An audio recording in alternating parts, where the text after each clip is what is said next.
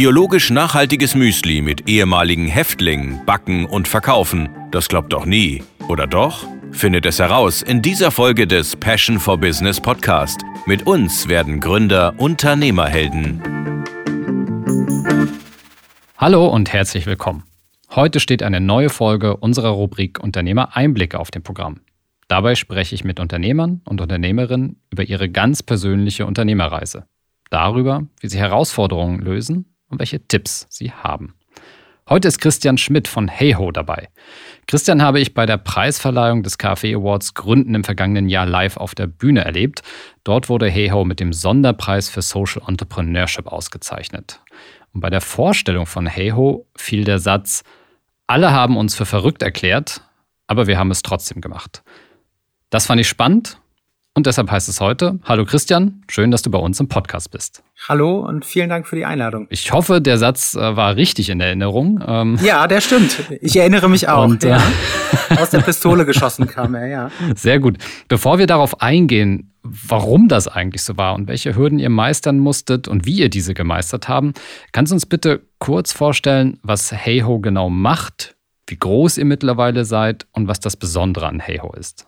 Ja, ähm, gerne. Wir haben ähm, vielleicht so kurz zum Start. Wir haben Ende 2016 haben Tim, Stefan und ich, ähm, wir sind das Gründerteam, ähm, haben wir einen Betrieb gestartet mit der Vision, eine moderne Bio-Lebensmittelmanufaktur aufzubauen, die mehr macht als einfach nur leckere Lebensmittel zu produzieren, in unserem Fall Müslis zu rösten und die zu vermarkten, sondern für uns war von Anfang an klar, dass wenn wir unternehmerisch tätig werden, dass da auch ein gesellschaftlicher Mehrwert ähm, mit geschaffen werden soll. Mhm. Und was wir in Kurzform machen, ist, wir stellen bei uns im Betrieb, in der eigenen Rösterei, ganz bewusst Menschen ein, die auf dem ersten Arbeitsmarkt keine Chance haben, weil sie vielleicht mal in Haft saßen, weil sie aufgrund von ähm, psychischen Erkrankungen nicht mehr so belastbar sind für den klassischen Arbeitsmarkt ähm, weil sie vielleicht aufgrund von Suchterkrankungen oder ähm, Fällen von Wohnungslosigkeit in der Vergangenheit, ähm, sage ich mal, solche Brüche in der Biografie mitbringen, dass sie keine Lebensläufe mitbringen, die für klassische Arbeitgeber so attraktiv sind, dass man sie einstellen würde. Mhm. Also in Kurzform, wir rösten sehr besondere Lebensmittel mit sehr besonderen Menschen, ähm, mit dem Ziel zu beweisen, dass man durch unternehmerische Tätigkeit direkt vor Ort das Leben von Menschen verändern kann, indem man ihnen eine sichere und stabile Zukunftsperspektive bietet. Mhm. Wie viele Menschen sind bei euch mittlerweile beschäftigt? Ähm, also Stand heute sind wir insgesamt 32 Menschen bei Heyho mhm. ähm, in unterschiedlichen Zeitmodellen. Ähm, und ähm, genau, also wir sind hier am Standort Lüneburg eben 32 Menschen, die sind nicht alle jeden Tag äh, vor Ort. Ähm, und ähm, genau, es ist ein bunter Mix aus genau, Festangestellten im Büro, dann dem Produktionsteam ähm, und ähm, studentischen Aushilfen, die, ähm, die auch Teil des Heyho-Alltags sind, weil wir eben auch die Welten so ein bisschen aufbrechen wollen bei uns. Mhm. Ähm, genau, und vielleicht schon mal so direkt zur Zahl, es sind neun Menschen aus dem, ähm, Entschuldigung, zehn Menschen, sage ich mal, mit besonderen Biografien von den 32. Also zehn Menschen bei uns, die aus unterschiedlichsten Gründen auf dem klassischen Arbeitsmarkt keine wir wahrscheinlich sehr große Schwierigkeiten hätten, einen Job zu finden. Mhm. Kannst du etwas darüber sagen, bei wie vielen einerseits vielleicht Verkaufs- äh, oder, Supermärkten man euch findet oder wie viel Müsli ihr so verkauft, dass wir so ein bisschen, also 32 Leute klingt erstmal viel. Ähm, eine Vorstellung davon bekommen, okay, wie viel Müsli ist das dann? Oh, jetzt äh, erwischst du mich äh, eiskalt. Oder in, in Tonnen oder ich Ja, also wir ähm, vielleicht mal so, wir rösten im Moment pro Tag ähm, so um die 300 Kilo Hafer. Mhm. Also das sind 300 Kilo, die ähm, das ist so die Basismischung äh, bei uns sind ist immer Hafer geröstet in äh, Kokosöl ähm, mit Agavensirup gesüßt und dann je nach Sorte in unterschiedlichen Varianten. Also es sind im Schnitt um die 300 pro Tag, die wir rösten. Ähm, so und dann kannst du es dir ja hochrechnen. Da bist du bei, also sag ich mal 1,5 Tonnen circa pro Woche, die wir rösten und das wird dann am Ende noch ein bisschen mhm. mehr, weil wir das ja noch ähm, dann ergänzen durch äh, spektakuläre Zutaten wie zum Beispiel Schokobrezeln und ähm, und, und andere äh, tolle, besondere ähm, Biozutaten. und genau, wir haben gestartet, äh, unsere Produkte in Gläsern zu verkaufen und wir haben letztes Jahr so knapp 100.000 Müsli-Gläser ähm, verkauft. Mhm. Ähm, Genau, und haben aber auch noch andere Verpackungsgrößen. Aber das so als erster Rahmenwert. Genau, um einfach, ne, weil vermutlich äh, würde unser Büro relativ schnell gefüllt werden, wenn wir euer Müsli hier einfach ähm, wild stapeln würden. Und äh, genau. Äh, da, also insofern nicht nur viele Leute, sondern auch viel Müsli, ja. ähm, was ihr verkauft. Ab, absolut, und das bedingt sich ja, weil wir sagen, je mehr Müsli wir rösten können, umso mehr Menschen können wir einstellen. Ja. Und das ist ja immer das Ziel bei uns. Ist, ähm, genau, und also so ging es natürlich nicht los, aber da, das ist so Stand jetzt. Und ja, da kommen schon so einige Haferflocken aufs Jahr zusammen. Das stimmt. Dann lass uns äh, dort einsteigen, wo es quasi losging. Wie das Ganze so seinen ähm, Ursprung nahm. Du hattest das ganz kurz auch schon erwähnt jetzt, dass ihr auch mit einem, also ihr hattet schon das gewisse Ziel bei der Überlegung, ähm, euch damals selbstständig zu machen, Unternehmen aufzubauen. Aber vielleicht kannst du da nochmal genauer eingehen, wie ihr auf die Idee gekommen seid und auch warum. Ja, ähm, also ich, die, es ging los damals, dass ich ähm, Tim kennengelernt habe im Jahr 2012, ähm, also vor zehn Jahren im Rahmen eines ähm, einer Anstellung bei Ben Jerry's äh, Eiscreme äh, in Hamburg. Mhm. Ähm, Tim hat mich damals ins Team geholt und ähm, genau, ich habe damals war fertig mit dem Studium, habe irgendwie ein, zwei Praktika gemacht und habe gesagt, so ich will noch mal irgendwie kennenlernen, wie es ist, ähm, für einen Lebensmittelbetrieb zu arbeiten, weil ich das äh, schon immer spannend fand. Ähm, habe da Tim kennengelernt und habe ähm, in dem halben Jahr ähm, unter anderem für Ben Jerry's eine Kampagne umgesetzt zur Verbesserung von Haltungsbedingungen von Kühen innerhalb der EU, habe da so eine Petition organisiert ähm, und war inspiriert davon, ähm, was man mit mit dem mit einer Produktion von Lebensmitteln noch an politischen guten Zwecken verbinden kann. Mhm. Ähm, also ich war inspiriert von einem Unternehmertum, das wertegetrieben ist und das nicht nur ein Produkt verkauft, sondern das ähm, strukturell Dinge verändern möchte durch die eigene Geschäftstätigkeit. Und ähm, habe dann Tim kennengelernt ähm, und wir haben, wie das manchmal so ist, wenn sich zwei Menschen finden, spinnt man will die Ideen im Kopf hin und her, was man denn mal selber machen würde, wenn man selber mal so einen Laden startet. Ähm, ben Jerry's ist ja inzwischen eine schon sehr etablierte Marke, kommt ja aus den USA und ähm, genau, ist einfach schon ähm, eine, eine, ähm, ja, eine Hausnummer im mhm. Eiscreme-Geschäft.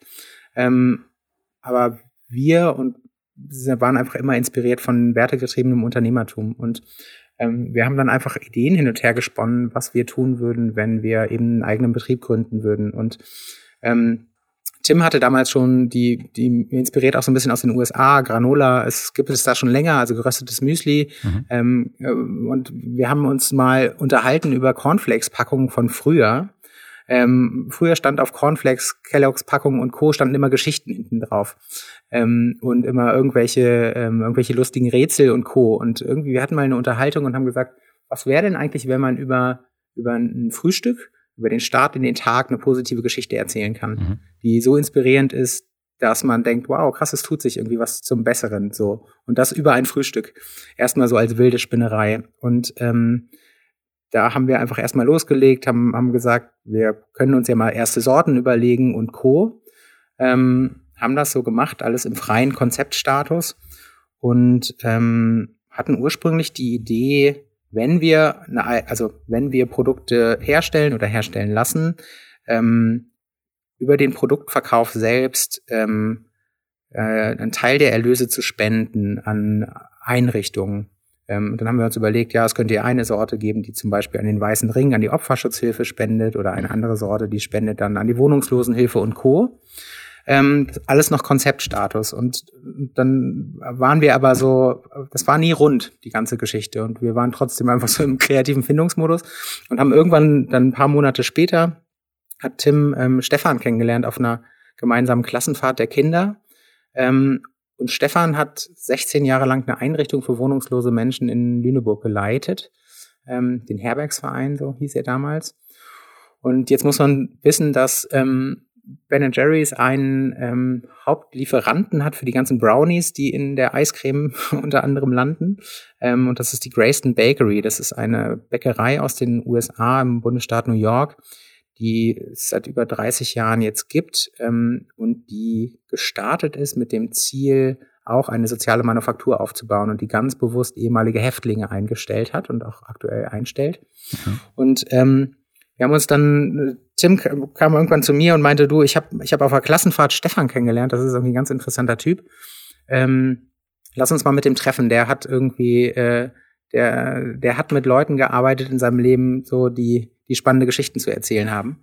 Und dann ähm, haben wir uns mit ihm getroffen in Lüneburg auf dem Café und haben ihm von unseren ersten wilden Müsli-Ideen erzählt und haben ihn gefragt, könntest du dir vorstellen, einen Betrieb zu starten, inspiriert eben von dieser Bäckerei aus den USA, die ganz bewusst mit Menschen arbeitet, die sonst keiner einstellt. So, was ist da deine Meinung zu? Was sind deine Erfahrungen? Und da hat Stefan eben erzählt, dass er in seiner, in seinen Jahren in der Wohnungslosenhilfe so viele Menschen kennengelernt hat, die gerade an einem Punkt in ihrem Leben sind, wo es echt tiefer nicht mehr geht. Also, die wirklich temporär so, so hilfebedürftig sind, dass sie Wohnraum brauchen, mhm. weil vielleicht die Ehe in die Brüche gegangen ist, weil Suchterkrankungen irgendwie eine Rolle spielen oder psychische Erkrankungen, die aber ein unglaubliches Potenzial mitbringen die sind einfach nur gerade in der Lebensphase, dass es ihnen nicht gut geht. Aber das heißt ja, aber sie, das Potenzial haben sie ja trotzdem.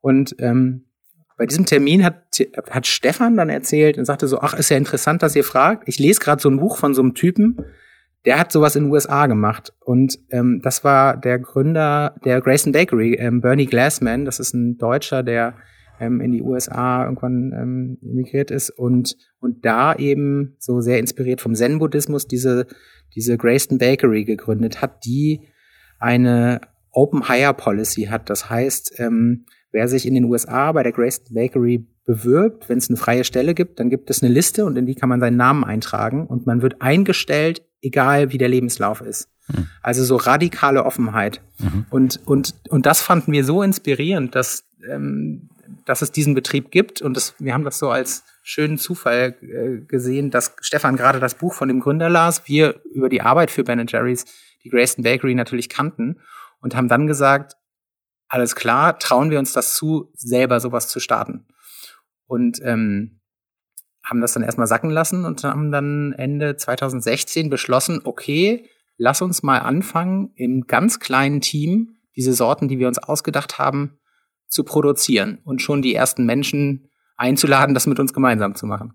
Und so ging es dann eigentlich los. Genau, also da, da, da schloss sich der Kreis und Stefan war das verbindende Element, das uns eigentlich gefehlt hat, was am Ende dazu geführt hat, nämlich zu realisieren, ja, man kann auch ein Spendenkonzept machen und das wird sicherlich auch was bringen. Aber für uns lag der Reiz, es wurde erst rund, als wir gemerkt haben, nee, wir müssen das selber machen, weil mhm. nur wenn man es wirklich selbst macht, ähm, kann man auch am meisten bewirken so, so haben die es damals entschieden. Ja. Dann lagen aber zwischen die Idee oder die, die ersten Berührungspunkte ähm, und der, der Gründung schon vier Jahre, ne? Also 2012 bis 2016. Das ist schon äh, nee, ja, nee, also die, die, sag ich mal, die erste Ideenphase begann, also ich habe mit Tim immer Kontakt gehalten. Ich war danach ähm, erstmal angestellt in anderen, anderen äh, Anstellungsverhältnissen. Also, mhm. ähm, nee, da zwischen Ideenfindung und Gründung lagen so, ich würde sagen, so knapp zwei Jahre. Okay. Ja, aber trotzdem Genau. Ja. Das lässt einen ja ähm, dann manchmal auch nicht, also das lässt einen ja nicht los. Ähm, Absolut, man, ja. Man, man trägt das dann mit sich rum, aber dann kommt ja tatsächlich irgendwann der Punkt, naja, macht man es nun oder macht man es nicht? Ja. Weil, weil ewig geht ja auch nicht, ne? Ähm, je nachdem, in welcher Lebenssituation ihr dann wart, weil dieses Thema zu sagen, jetzt lege ich auch los und spring, ja. das ist ja auch nochmal ein besonderer Moment. Ja. Ähm, also es war so, dass ich damals noch in einer, erstmal in einer Festanstellung in einem Job war, äh, habe den dann gekündigt und habe ähm, ein halbes Jahr einfach einen Nebenjob gemacht, damit ich meine Miete bezahlen konnte. Und da war dann schon der Punkt, wo wir entschieden haben, alles klar, wir machen's, mhm. wir, wir gehen jetzt mal ins Risiko. Ähm, ich hatte dann, ähm, war dann in der Situation, dass ich ein Jahr lang einen mhm. Gründungszuschuss bekommen habe ähm, und sozusagen Zeit hatte, auch konzeptionell den Businessplan gemeinsam mit Tim und Stefan vorzubereiten ähm, und Co. Also ich habe das dann in Vollzeit schon machen können, mich um die Gründung und das Administrative, was damit dranhängt, ähm, das vorher zu organisieren. Ähm, Tim und mhm. Stefan waren die ganze Zeit in der Anfangszeit auch noch in ihren alten Jobs. Ähm, auch einfach, weil sie in anderen Lebenslagen waren. Also Tim hat vier Kinder und mhm. ähm, Stefan ist auch mehrfacher Vater und Co. Also da war es für mich am leichtesten zu sagen, alles klar, ich bin gerade ungebunden, ich habe Bock auf das Projekt, ich habe gerade Zeit, ich ähm, kann mir das, ich, ich, ich lege einfach mal los und den Rest stimmen wir gemeinsam ab. Also wir sind, ich bin in Vollzeit gestartet, die beiden in Teilzeit und ja. ähm, so hat sich dann entwickelt. Ähm, genau. So, und habt ihr euch entschieden und nun kam aber dann ja dieser Punkt, den du auch auf der Preisverleihung so äh, punktiert zusammengefasst hast. Ähm, dann habt ihr das Konzept gehabt und ich übertreibe jetzt mal, oder vielleicht ist es auch gar nicht übertrieben, alle haben gesagt, das ist doch verrückt, was soll das? Macht das nicht. Ähm, was genau war das Problem, das die anderen gesehen haben? Ja, also es ging schon los bei der Gründungsberatung damals, als ich den Gründungszuschuss beantragt habe, muss man natürlich einen Businessplan vorlegen und sagen, ja. so, was macht ihr da eigentlich? Was ist denn der Plan? So, und dann habe ich gesagt, alles klar, wir wollen eine eigene Lebensmittelproduktion starten und das gemeinsam mit Menschen, die in Haft saßen und Co. Also da ging erstmal, bei dem Gründungsberater habe ich nur gesehen, gingen erstmal alle Warnlampen an. Mhm. Und es kamen Argumente wie, ey, ist ja schön, wenn das in den USA funktioniert, aber kennt ihr das deutsche Kündigungsrecht, das Arbeitsrecht? Wenn ihr die Leute einmal einstellt, ihr werdet die nicht mehr los. Also erstmal so voll, volle Klischeewelle äh, bezüglich äh, ja einfach äh, kein Vertrauen in Menschen, die vielleicht andere Lebensläufe mitbringen oder erstmal so große Skepsis. Mhm. Ähm, das erstmal so auf, auf die Idee war, glaube ich, so ein bisschen, ja, nur weil das in den USA irgendwie erfolgreich funktioniert, Deutschland tickt anders, also seid da achtsam. Mhm. Ähm, da haben wir aber, wir haben uns das natürlich alles angehört. Ähm, das war sozusagen auf der menschlichen Ebene, wurde da gesagt, oh, passt mal auf, was ihr euch da irgendwie zumutet. Auf Produktebene war es interessant, weil wir ähm, für einen allerersten Testverkauf wir brauchten schnell eine Verpackung. Wir haben auf dem Wintermarkt der Waldorfschule in Lüneburg äh, 2016, äh, kurz vor Weihnachten, haben wir so einen Mini-Stand gemacht und haben gesagt, alles klar, wir brauchen jetzt irgendwie erste Produkte, die wir auch irgendwie zeigen können. Mhm. Ähm, und, und wir brauchten halt schnell eine Verpackung. Und dann haben wir halt Gläser genommen und haben vorher diese, die Deckel der Gläser mit bunten Stickern beklebt, schon passend zu den Sorten. Ja, ja. Und wir haben auf diesem Wintermarkt gemerkt, krass, die Leute reißen uns dieses Müsli in Gläsern aus den Händen, weil es irgendwie so ein kurz vor Weihnachten als Geschenk irgendwie ein attraktives, man sieht, was man bekommt, so. Ähm, und haben da erstmal von den ersten Verkäufen gemerkt, das funktioniert total gut. Mhm. Dann haben wir aber mit Rohstoffhändlern gesprochen und auch Verpackungsherstellern, die alle die Hände über dem Kopf zusammengeschlagen haben und gesagt haben, ja, nette Idee im Glas, aber ihr könnt niemals eine Lebensmittelproduktion mit Glas aufbauen weil das ist viel zu unsicher. Mhm. Ähm, so, und ähm, erstens ist Glas viel zu schwer im Transport, zweitens ist es zu unsicher, drittens ähm, die Rohstoffe, die ihr euch für die Sorten da ausgedacht habt. Also wir saßen wirklich an einem Tag mit unserem auch immer noch aktuellen Rohstofflieferanten, einem der, der paar ähm, regionalen hier zusammen. Und wir haben ihm gesagt, was wir uns so vorstellen an Rezepturen und was zum Beispiel, dass halt schokolierte Brezeln in einem der Müslis drin sein sollen.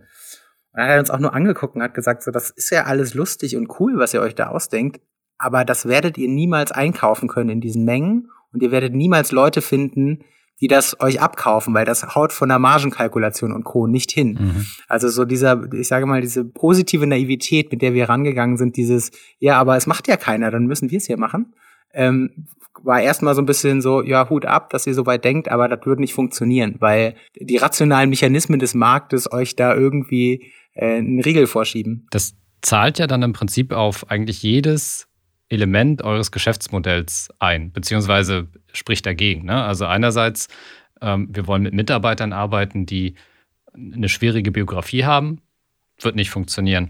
Wir wollen ein Produkt machen, was toll, hochwertig, ähm, qualitativ sehr gut ist, ähm, haptisch vielleicht schön, okay, wird nicht funktionieren. Ähm, wir brauchen ja die Rohstoffe. Nee, kriegt ihr nicht okay, was bleibt denn dann noch? Beziehungsweise, wie seid ihr mit dieser Kritik, weil dann ist ja nichts mehr übrig geblieben von dem, ja, ja, zumindest auf Basis dieses Feedbacks. Ähm, wie seid ihr damit umgegangen? Und, und wie habt ihr es dann doch geschafft? Naja, um ehrlich zu sein, äh, eigentlich war genau der Widerstand der Ansporn, es trotzdem zu machen. Wahrscheinlich könnte man es eine Form de, der Trotzreaktion nennen. Okay. Und wir haben uns natürlich auch angeguckt, so was gibt es denn aktuell im Markt und mhm. Wer sind da, wer ist da vielleicht erfolgreich? Wie sind Produkte und Co. Und was erzählen die? Was bieten die wirklich für einen Mehrwert? Und wir haben gesagt, naja, wenn das, wenn alle sagen, wir sind so bekloppt und es keiner macht, dann, dann sollten wir es zumindest probieren. Mhm. Und, ähm, und haben das eher als Ansporn genommen, zu sagen, ja, alles klar, dann erst recht.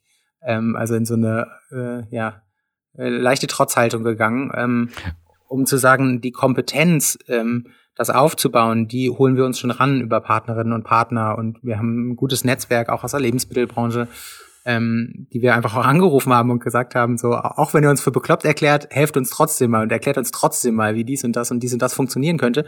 Und haben da auch gemerkt, dass es da glaube ich, gerade weil wir so radikal anders rangegangen sind, auch eine große Offenheit war von vielen Leuten, die gesagt haben, ja, alles klar, krasse Idee, aber ich helfe euch gerne, guckt mal, wie weit ihr kommt.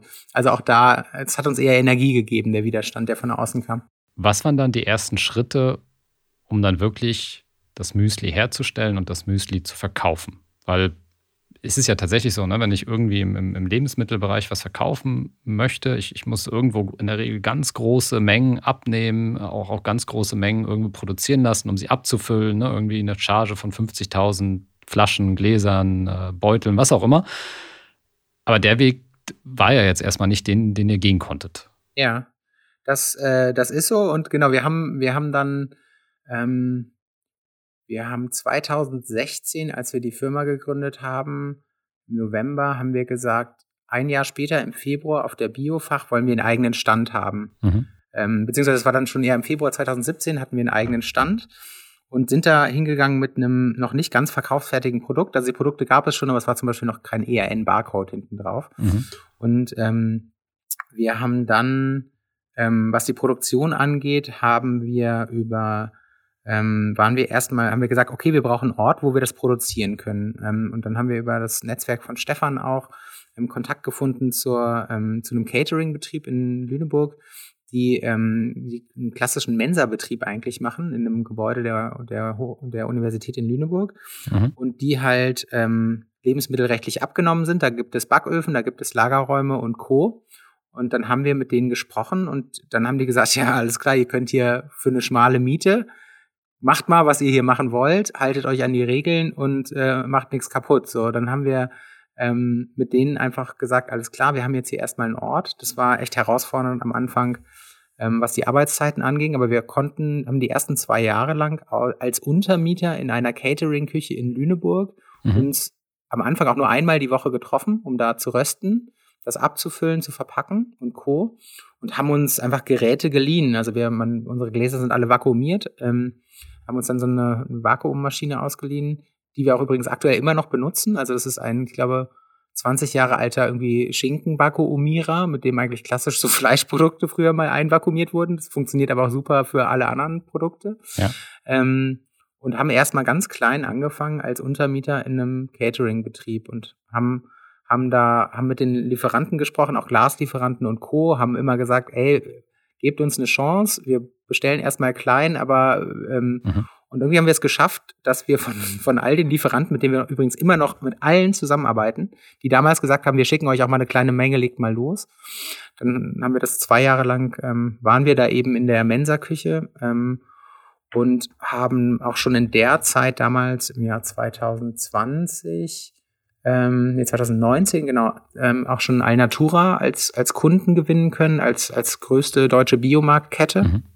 ähm, die auch damals schon gesagt haben, es ist echt eine besondere Idee, die ihr da umsetzt und die Produkte erfüllen alle Top-Standards an Bio-Lebensmittel. Ähm, und haben aus dieser Mini-Mensa-Küche schon die ersten bestimmt 80 Läden und eine Kette wie Alnatura beliefert hatten dann einen mini kleinen Lagerraum und einen ganz kleinen Versandraum und Co. und haben dann nach zwei Jahren in der Mensa-Küche gemerkt, okay, wir sind jetzt an einem Punkt, hier, hier, hier geht's nicht mehr weiter. So, die, auch der, der, der Mensa-Betrieb, die Mitarbeiter da waren alle schon, oh Gott, jetzt kommen die Müsli-Leute wieder und äh, fegt mal eure Haferflocken weg, wenn eure Schicht zu Ende ist und so. Dann haben wir gesagt, alles klar, okay, wir, wir, wir können, das funktioniert. Und auch die Erfahrungen mit den ersten Mitarbeitenden waren halt auch ähm, extrem positiv. Also einer unserer Mitarbeiter, der allererste, den wir aus dem Personenkreis angestellt haben, ist jemand, der mit Anfang 30 früh verrentet wurde aufgrund von einer langjährigen Depressionserkrankung, äh, der bei uns im Lager angefangen hat, einen Tag die Woche für zwei Stunden ähm, und äh, die Person ist heute immer noch bei uns und kommt zwei Tage die Woche für jeweils mehr als einen halben Tag und ist immer noch eine feste Instanz bei uns im Lager. Und der war damals schon bei uns in der Mensa-Küche mit dabei. Also das war so ein bisschen der Weg, ähm, den wir gegangen sind und haben dann eben 2019 die Entscheidung getroffen, alles klar, wir müssen hier raus. Das funktioniert schon irgendwie. Ja. lass uns mal was eigenes suchen. Und jetzt sind wir ähm, Mieter hier auch im, im Industriegebiet in Lüneburg mit einem kleinen Produktionsraum, einem Lager und auch einem angeschlossenen Büro und haben hier eben alles vor Ort, was, was ganz schön ist und was auch wichtig ist für, für den Betrieb, so wie wir ihn gestalten, dass alle Menschen an einem Ort zusammenkommen. Mhm. Das heißt, ihr habt aber ganz normal oder gerade auch in dieser äh, Mensa-Küche wirklich alles selbst gemacht? Ja. Also gar nicht großartig jetzt tatsächlich mit Partnern, sondern versucht die, die, die, die Mengen im, im kleinen äh, Stile einzukaufen, was tatsächlich ja nicht so einfach ist. Ähm, was war denn dann mit dem Margenproblem, was euch ja auch vorgehalten wurde? Also das, das, kauft ja keiner für den Preis, beziehungsweise könnt ihr dann nichts dran verdienen. Ja, also ähm, ich glaube, dass, also wir haben die Erfahrung gemacht, dass ähm, die Kundinnen und Kunden bereit sind für ein hochwertiges Lebensmittel, das auf eine besondere Art und Weise produziert ist und auch echt, also ähm, Rohstoffe enthält, die da in der Menge drin sind, die du in keinem anderen Produkt kriegst, ähm, auch da bereit sind zu sagen, ja, das kostet ein bisschen mehr als das Basis-Eigenmarken-Müsli bei Alnatura, dafür kriege ich aber auch mehr, ähm, hat sich, hat sehr schnell gezeigt, dass aufgrund der, der Hochwertigkeit unserer Produkte auch eine höhere Zahlungsbereitschaft dafür da ist. Und, ähm, mhm. und natürlich ähm, sind wir auch von Anfang an ganz offen in Gespräche mit großen Handelsketten gegangen und haben gesagt, ähm, wir wissen, dass ihr natürlich auch was daran verdienen müsst, aber sozusagen in der klassischen Margenlogik, wie ihr mit anderen rangeht, können wir nicht mithalten. Aber wenn ihr Produkte bei euch im Sortiment haben wollen, die wirklich eine besondere Geschichte erzählen und die wirklich strukturell irgendwie auch unsere Lebensmittel Welt oder Industrie hier in Deutschland mitprägen wollen zum Positiven mhm. und ihr dabei sein wollt, dann müsst ihr vielleicht auch akzeptieren, dass ein paar Prozent weniger für euch drin sind. Das wird euch nicht umbringen, aber ihr habt dafür die Chance, irgendwie eine Partnerschaft mit uns einzugehen, die, die auch echt lange dauert. Und ähm, das ist generell bei uns so, dass wir auch mit allen ähm, Handelspartnern, ähm, wo wir uns sehr genau angucken, mit wem wollen wir zusammenarbeiten, ähm, einfach langfristige Partnerschaften eingehen wollen. Also uns geht es nicht um eine schnelle Regalplatzierung, weil wir da auch einfach wissen, man ist schnell wieder drin, aber man kann auch schnell wieder rausfliegen, sondern ähm, wir wollen langfristige Partnerschaften mit großen und aber auch mit kleinen Händlern natürlich aufbauen. Mhm. Ähm, und, und das hat funktioniert. Also das ist, ähm, da hat ja auch jeder ein Verständnis für, dass äh, am Ende müssen alle ein bisschen was dran verdienen, damit es irgendwie sich tragen kann, das ist klar. Ja. Ähm, aber wir bieten eben auch den Händlern was, eben sehr besondere Produkte mit einer sehr besonderen Geschichte, was ja auch wieder positiv auf die Händler abstrahlt. Dieser Podcast wird präsentiert von der KfW Bankengruppe. Ob Sie gründen oder in ein bestehendes Unternehmen einsteigen, Fördermittel der KfW erleichtern Ihnen die Existenzgründung und Ihre ersten Jahre der Selbstständigkeit. Finden Sie die passende Förderung und lassen Sie sich von anderen Vollblutunternehmerinnen und Unternehmern inspirieren unter kfw.de slash gründen und kfw.de slash Nachfolge. Alle wichtigen Infos dazu finden sich auch in den Shownotes dieser Folge. Mhm. Ähm, jetzt hast du ja gerade auch von dem von einem der Mitarbeiter der ersten Stunde berichtet, der auch immer noch da ist. Ähm, das war ja auch ein großes Thema, was damals euer Gründungsberater gesagt hat. Ne? Also mit den Leuten, äh, mit unserem Kündigungsrecht, ähm, warum funktioniert das? Also was vielleicht bei vielen in der Intuition, also Warum tut man sich das an, Menschen einzustellen, die momentan in einer schwierigen Phase sind, wo man erstmal, sei es Stereotyp, Vorurteil, wie auch immer, das Gefühl hat, boah, das ist aber eine große Herausforderung. Also Mitarbeiterführung ist ja generell schon eine große Herausforderung und damit potenziert man das Gefühl zumindest ein bisschen. Also was ist euer Geheimnis, das eben gut aufgegangen ist, so wie ihr das auch vorgehabt habt? Ja, also ich glaube, es ist auch eine Spur Naivität, positive Naivität und so wirklich diese ge gelebte Offenheit gegenüber dem anderen oder der anderen. Also auch eine Freude, sich auf Menschen einzulassen. Ich glaube, die muss man einfach mitbringen. Mhm. Also man muss Freude daran haben, mit Menschen zusammen zu sein und auch sich deren Geschichten anzuhören. Und ich glaube, wir bringen ein sehr großes Maß an Offenheit und Toleranz auch irgendwie mit. Mhm. Und, und wir wissen alle, dass wir uns, dass man sich nur gemeinsam auf eine Reise machen kann und dass man einen Menschen, der ähm, geprägt ist durch seine Vergangenheit und vielleicht auch echt schlimme Dinge, die in der Vergangenheit passiert sind, ähm, natürlich auch erstmal geprägt ist und dass man das nicht von heute auf morgen ändern kann, nur weil man ein empathischer Arbeitgeber ist. Mhm. Aber sich gemeinsam mit mit Menschen auf eine Reise zu machen, mit dem man sonst im, sag ich mal, im normalen Leben gar nicht in Kontakt gekommen wäre, weil wir ja schon alle mehr oder weniger in unseren abgeschlossenen ähm, Bubbles, wie man es heutzutage nennt, ja schon leben. Das ist ja erstmal so die Realität, wie sie auch ist. Wir erleben hier im täglichen Arbeiten, wie krass bereichernd das ist, einfach mit mit, mit wirklich mal mit Menschen zusammenzukommen, die man sonst draußen auf der Straße nicht getroffen hätte, weil man am Ende realisiert, wir sind halt alle gleich und die Bedürfnisse, die wir alle haben, also die unterscheiden sich vielleicht in Nuancen, aber die Grundbedürfnisse, die wir haben, die decken sich bei uns allen. Wir wollen alle einen Ort haben, an dem wir uns irgendwie mit unseren Talenten einbringen können, an dem wir Wertschätzung erfahren, an denen wir auch einfach in Kontakt kommen mit anderen. Mhm. Ähm, und das eint uns, glaube ich, alle. Und, und sich da äh, auf die Reise zu machen und auch zu sehen, was Menschen für Entwicklungen hinlegen, ähm, das äh, empfinden wir hier alle, glaube ich, als extrem bereichernd, weil man, man macht sich eben gemeinsam auf eine Reise so. Und, und da zu sehen, sich manchmal nach ein paar Jahren hinzustellen und zu sagen, krass, erinnere dich mal, wie das damals losging und wo du jetzt stehst. Das ist also das ist schön und das ähm, das das motiviert auch total. Ähm, wissen, dass es da auch mal Rückschläge gibt und dass das auch natürlich nicht alles immer konfliktfrei läuft. So, es ist ja auch nicht nicht nur heile Welt bei uns. Ähm, und aber trotzdem immer wieder zu sagen, nee, wir haben Geduld und wir ähm, wir, wir, wir verlieren dich nicht aus dem Blick und wir sehen jeden Einzelnen und jede Einzelne hier. Ähm, das das trägt es, glaube ich. Ja.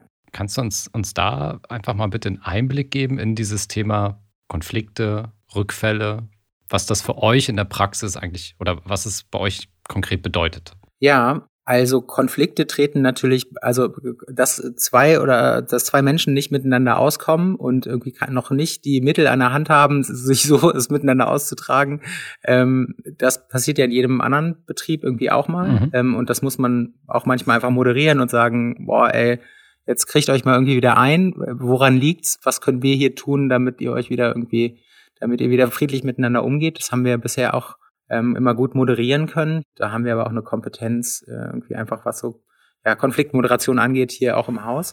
Mhm. Was natürlich den, den Umgang mit vielleicht ähm, mit, mit Suchterkrankungen aus der Vergangenheit angeht, ähm, ist es natürlich so, dass man, ähm, dass es wichtig ist, erstmal zu verstehen, dass, ähm, dass Suchterkrankungen ja wirklich Erkrankungen sind und dass eine Person, die ähm, sich in einer gewissen Lebensphase befindet, in der sie vielleicht nicht so stabil ist, wie sie zu anderen Zeiten ist, ähm, gefährdeter ist, wieder irgendwie zu Substanzen zu greifen, weil das vermeintlich hilft. Und ähm, wir hatten tatsächlich einmal den Fall, dass eine Person, die, äh, die mit so viel Elan und Power bei uns gestartet ist, äh, recht kurz danach ziemlich abgeschmiert ist wieder. Mhm weil es noch gar kein richtiges Verhältnis, also es gab noch gar kein Verständnis der eigenen Kräfte, was ist leistbar, was ist nicht leistbar. Mhm. Und das haben wir aber auch irgendwie ganz gut moderiert ähm, und haben uns dann natürlich auch echt, wir sind hier gut vernetzt, was, ähm, was Einrichtungen angeht, auch zu Suchthilfe,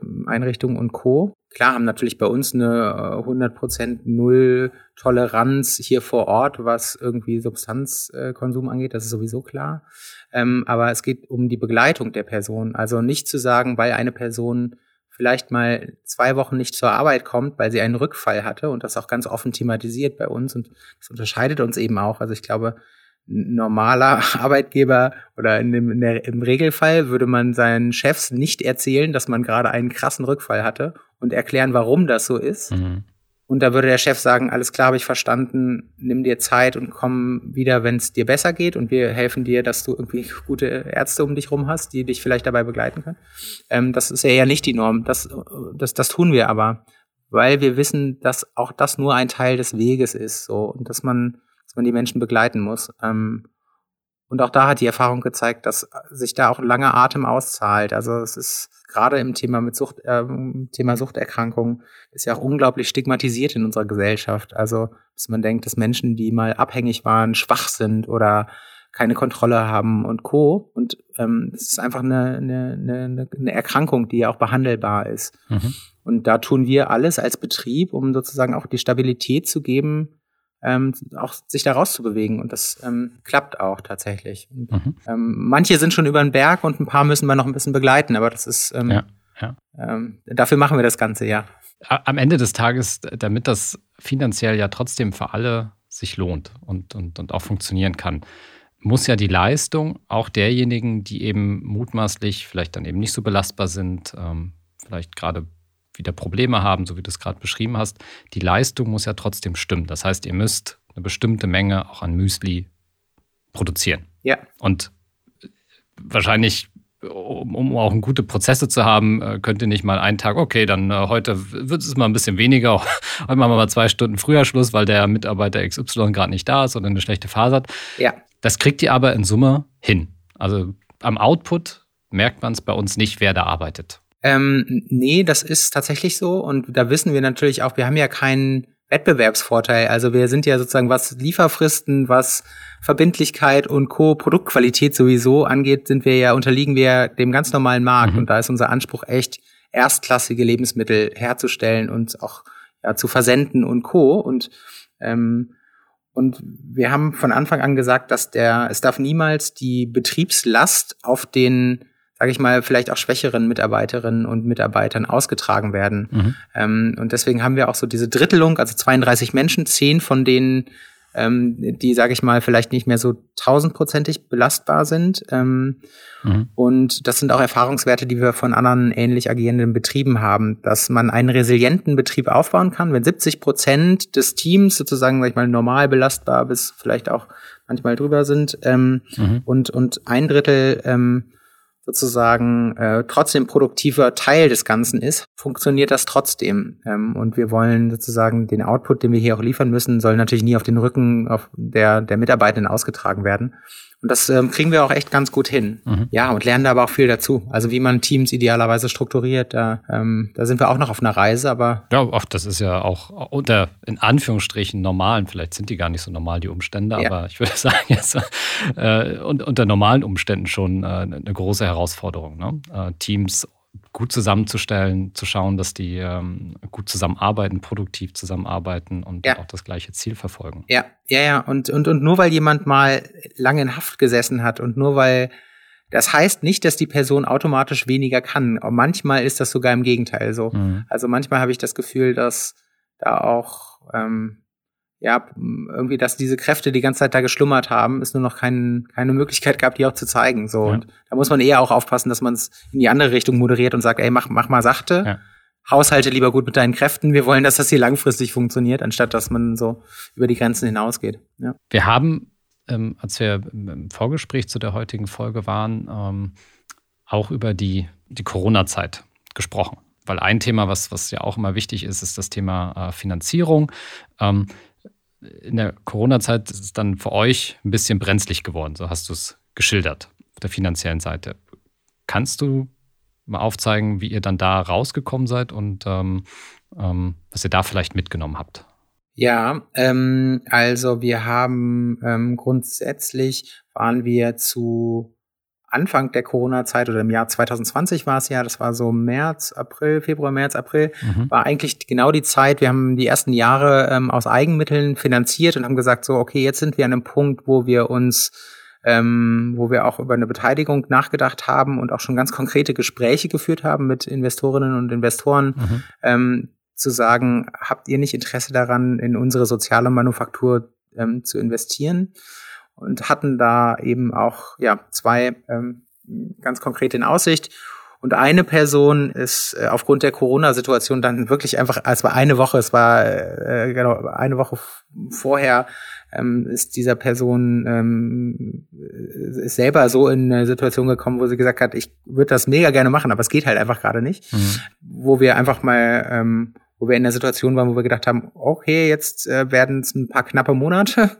ähm, weil wir mit einer Investlösung geplant hatten, die schon irgendwie sehr, sehr weit fortgeschritten war mhm. und haben das dann aber auch über nochmal Absicherung aus dem privaten Umfeld und äh, Bootstrapping, wie man das ja, glaube ich, neudeutsch so schön nennt, mhm. und einem sehr, sehr starren Blick auf die Kosten äh, und kompletten Ausgabenstopp und Co. Alles, was nicht Gehälter und Rohstoffe war, wurde halt radikal geblockt, haben wir es auch geschafft, diese Zeit zu überbrücken und haben dann ähm, ja auch im, im Jahr 2020 dann eine die Investi Investitionsrunde ein bisschen später gemacht, aber auch mit einer Person, die auch schon im März bei uns in der Runde mit dabei war, die uns dann auch den Rücken da gestärkt hat. Ähm, sehr wertegetriebenes Family Office eines großen Familienunternehmens, ähm, die, die gesagt haben, die ganz bewusst ähm, in die soziale Idee bei uns auch investiert haben ähm, und, und uns da auch den Rücken gestärkt haben. Aber ähm, genau, das waren recht, recht spannende Wochen. Und die Corona-Zeit, ja, letztlich äh, äh,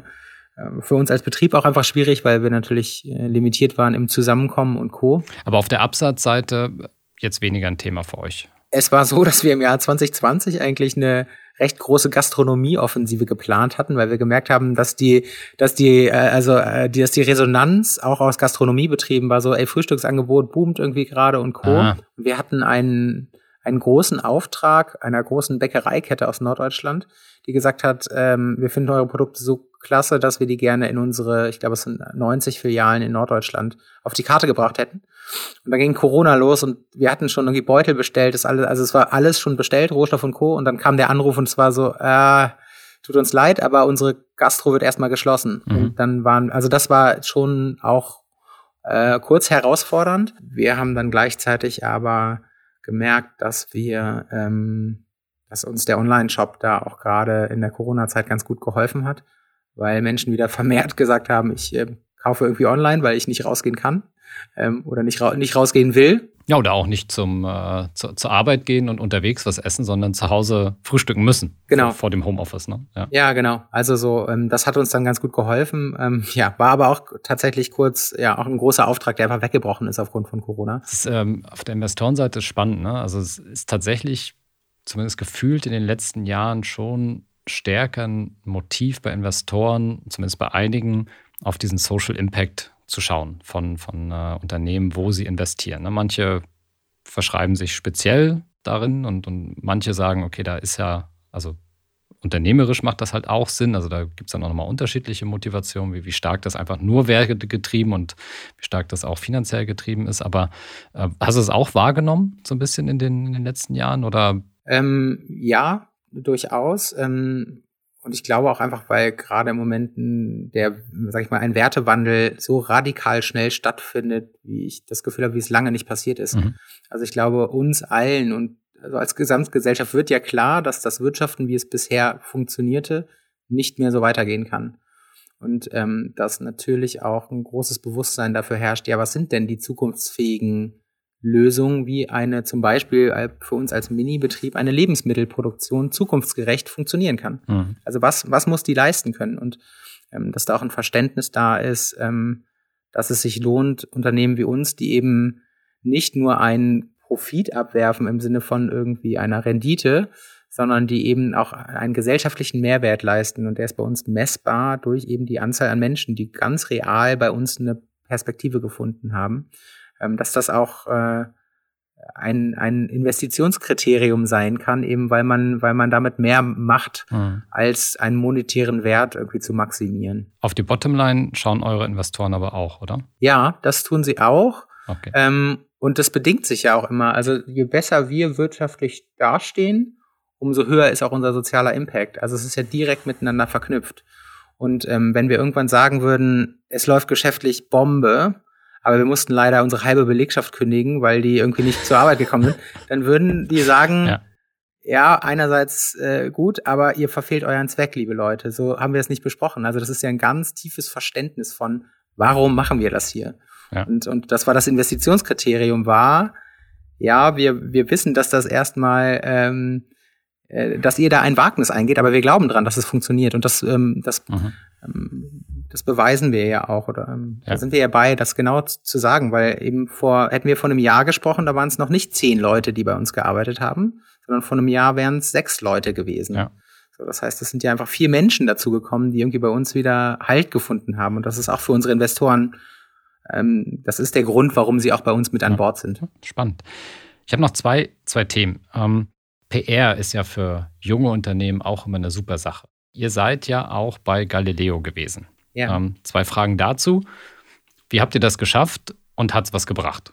Ja, ja ähm, wir haben das, äh, Frage Nummer eins, ähm, auch da hat sich wieder ausgezahlt, dass unser Produkt so ist, wie es ist. Und zwar ähm, uns hat eine Galileo-Redakteurin, die auch am Ende den Beitrag gedreht hat, hat uns in einem Hamburger Edeka-Markt entdeckt. Sie ist passionierte Müsli-Käuferin und hat unser Glas entdeckt. Mhm. Ähm, das Glas Frühsportfreunde, eine unserer Sorten mit so Himbeeren und Kokosstreifen. Und hat sich an dem Glas ist halt so ein kleiner Anhänger, wo drauf steht, was wir uns hier, was wir hier tun in Lüneburg, mit dem Link zur Webseite. Und dann hat sie das gesehen, hat das Glas gekauft, hat sich die Story durchgelesen und hat gesagt, das ist irgendwie interessant, da rufe ich mal an. Und hat dann gesagt, ich habe euch persönlich, privat entdeckt. Und ich würde gerne mal mit dem Team vorbeikommen und, und diese Geschichte erzählen. Ähm, so, so kam so kam das. Und und okay also habt ihr äh, super PR-Arbeit gemacht ähm, ganz gezielt ja über, über ganz gezielt absolut aber das da zeigt sich auch wieder also dass ja. sie hat uns entdeckt, weil ja. unser Produkt ja. so besonders ist, weil es auch optisch differenziert und das hat uns auf der Seite geholfen und ähm, es hat uns auch geholfen, also erstmal war es, haben wir eine ganz tolle Resonanz bekommen, sowohl was irgendwie Zuschriften anging von Menschen, die das erste Mal von unserem, von unserer Unternehmensidee gehört haben. Mhm. Wir haben Bewerbungen bekommen von Menschen, unter anderem aus Haftanstalten deutschlandweit, die das gesehen haben und die bei uns sich beworben haben und auch einfach sehr persönlich erzählt haben, dass sie in einer mhm. ähnlichen Lebenslage gerade sind. Ähm, und ähm, unsere jetzige Investorin haben wir gefunden über einen Kontakt, der auch über diesen Beitrag kam. Also uns hat eine Person über das Kontaktformular der Webseite geschrieben, ähm, ob wir denn grundsätzlich Interesse hätten an einer ähm, an, an, an einer Beteiligung. Und darüber kam dann über drei Ecken dann auch dieser Kontakt zustande. Also es hat sich ähm, ähm, es hat sich insofern echt gut ergeben und es war fürs Team auch schön, mal sichtbar zu haben, was da so passiert. Und, und mhm. ähm, gerade Romano und ähm, Patrick haben in dem Beitrag ja sehr, sehr offen auch aus ihrem Leben erzählt, so wo sie, wo sie herkamen. Insofern war das schon ähm, ja ein, schöner und wertvoller Beitrag auch für Heyo. Mhm. Glückliche Zufälle spielt ja leider nicht immer so im Leben. Ihr habt auch einen, ja vielleicht auf den ersten Blick, also Rückschlag äh, auch hinnehmen müssen. Einer eurer Mitgründer hat sich ja auf der Reise zumindest aus dem operativen Geschäft verabschiedet. Das ist ja etwas, wenn Gründerteams auf die Reise gehen. Am Anfang ist man euphorisch, man macht viel zusammen, man äh, ähm, entwickelt sich hoffentlich. Man stellt dann aber auf dem Weg auch fest, hm, manchmal sind wir unterschiedlicher Meinung, wir streiten uns manchmal, okay, aber wir raufen uns doch wieder zusammen und, und treffen dann gemeinsam eine Entscheidung und wir bereichern uns ja auch alle. Aber irgendwann kann einfach auch mal dieser Punkt kommen, okay, geht es jetzt weiter oder nicht zusammen. Ähm, und gleichzeitig hat man ja die Verantwortung für das Unternehmen an sich. Also geht es gar nicht um die Person an sich. Was hast du aus dieser Situation mitgenommen und was kannst du anderen raten, ähm, die vielleicht auch erstmal, wenn sie in so eine Situation kommen oder einer der Mitgründer irgendwie sagt oder Zeichen gibt, ich, ich möchte vielleicht nicht mehr, dann nicht in Schockstarre äh, oder eine ganz große Verzweiflung ähm, zu verfallen? Ja, ähm, also ich glaube, so zusammenfassend haben wir gemerkt, dass uns der Prozess und die vielen Gespräche, sich zu überlegen, warum man vielleicht getrennte Wege geht, ähm, weil vielleicht auch persönliche ähm, Motivationen da eine Rolle spielen und man sagt, das passt jetzt gerade nicht mehr so in mein Lebenskonzept, dass wir gemerkt haben, dass wir da im Kern eigentlich gestärkt aus der Trennung rausgegangen sind, weil wir uns über den Prozess ganz klar bewusst geworden sind, dass wir niemals bei Heyho eine Abhängigkeit schaffen sollten ähm, von gewissen Personen. Mhm. Also die Heyho als Betrieb sollte nie ähm, also Heyho ist nicht sozial, weil eine Person bei Heyho arbeitet, die aus dem sozialen Sektor kommt. Ähm, und das zu realisieren und zu sagen, ähm, diese Abhängigkeiten nicht zu schaffen, sondern zu sagen, ähm, das muss hier jede Mitarbeiterin und jeder Mitarbeiter, der auch neu bei uns anfängt, verstehen, dass es nicht ähm, bestimmte Aspekte hier von einer Person abhängig sind, hat uns am Ende total gestärkt. Sich nochmal bewusst zu machen, warum gibt es uns als Betrieb? Mhm. Uns als Betrieb gibt es, weil sich drei Menschen gefunden haben, die eine, eine, eine Vision irgendwie hatten, Dinge anders anzugehen. Und, ähm, und, und das haben wir umgesetzt und das setzen wir weiterhin um. Ähm, aber es das heißt ja nicht automatisch, dass man, dass man dann auf ewig miteinander sozusagen auch in der Pflicht ist, auch im Operativen immer alles zusammen abzustimmen, sondern mhm. ähm, in dem konkreten Fall ähm, gibt es auch immer weiterhin eine Verbindung über eine beratende Tätigkeit extern und regelmäßige Treffen und Co. Also ähm, es ist äh, absolut im Guten auch auseinandergegangen und, und die Verbindung wird immer bleiben, aber am Ende sind wir da gestärkt raus, rausgegangen, weil wir gemerkt haben, so was ist der Kern? Und der Kern des des Betriebes darf nie abhängig sein von irgendeiner Person, die hier arbeitet, sondern ja. von der Idee. Das Unternehmen soll ja auch auch unabhängig von denen, die jetzt noch da sind, irgendwann weitergehen. Also insofern, ähm, irgendwann erfolgt ja hoffentlich insgesamt die Übergabe, sei es aus Altersgründen oder was auch immer. Ähm, insofern nicht, nicht zu sehr abhängig zu sein von den, ähm, von den Gründern im Endeffekt, weil es geht um das Unternehmen. Aber trotzdem, warst du am Anfang schockiert? Oder wie war so deine Stimmung?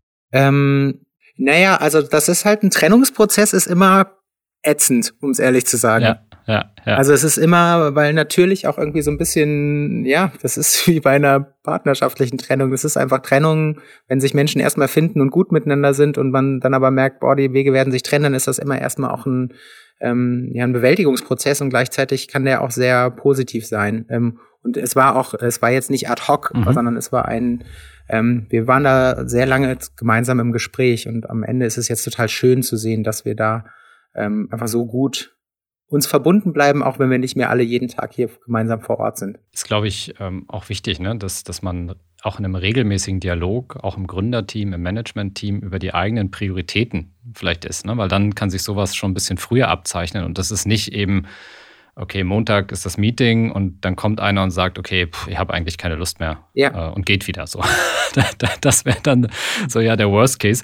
Insofern sowas ehrlich ähm, immer mal wieder zu reflektieren, fühlt sich jeder noch ähm, bei der Reise dabei, passt das noch zu, zu, äh, zu den Zielen jedes Einzelnen, dann kann man da auch schon, schon früh rangehen. Dann vielleicht noch mal abschließend zu dir persönlich als Unternehmer. Ähm, wie machst du dich fit für die Anforderungen, die auf dich im Laufe der Zeit zugekommen sind und die ja auch noch auf dich zukommen?